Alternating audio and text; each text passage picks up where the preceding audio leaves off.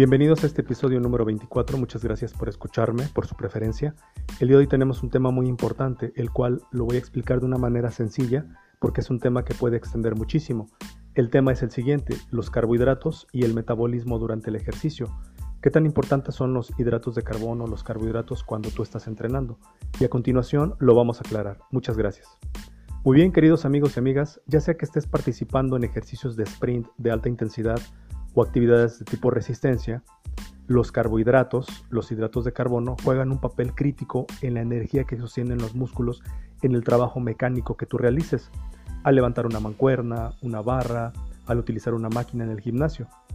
Tenemos dos sitios principales para el almacenamiento de carbohidratos en el cuerpo, y son los siguientes, los músculos y el hígado.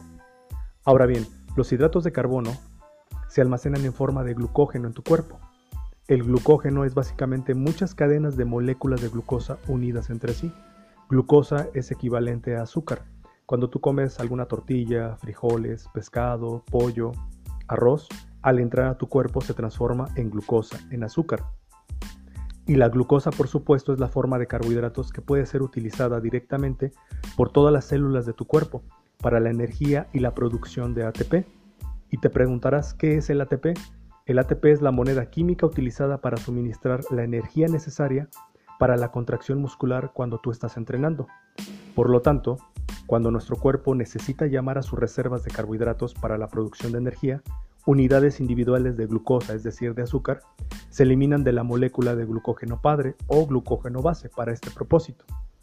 Otro punto muy importante es que la función principal del glucógeno muscular es suministrar unidades de glucosa para la energía muscular que tú necesitas. Y la función principal del glucógeno hepático es mantener los niveles de glucosa en la sangre, lo cual es crítico. ¿Y por qué digo que es crítico? Ya que durante el ejercicio muscular extrae glucosa de la sangre para obtener combustible.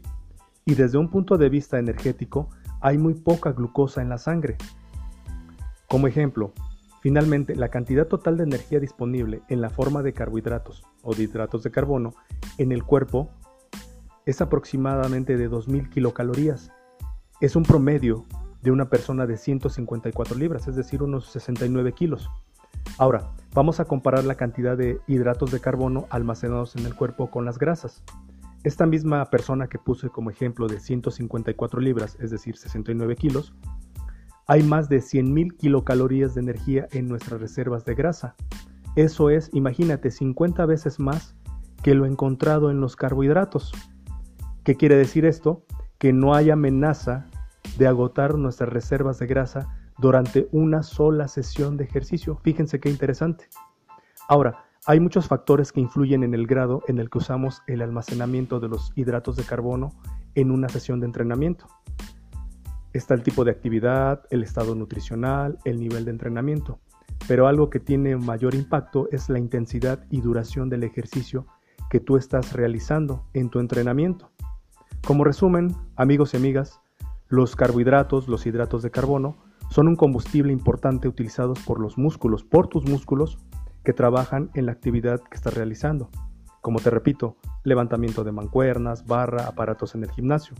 También la intensidad del ejercicio y el reclutamiento de tus fibras musculares son los factores principales que determinan la utilización de estos carbohidratos.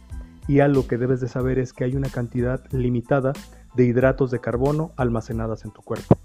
Espero que esta información sea de mucha utilidad. Nos vemos en el próximo episodio. Muchas gracias.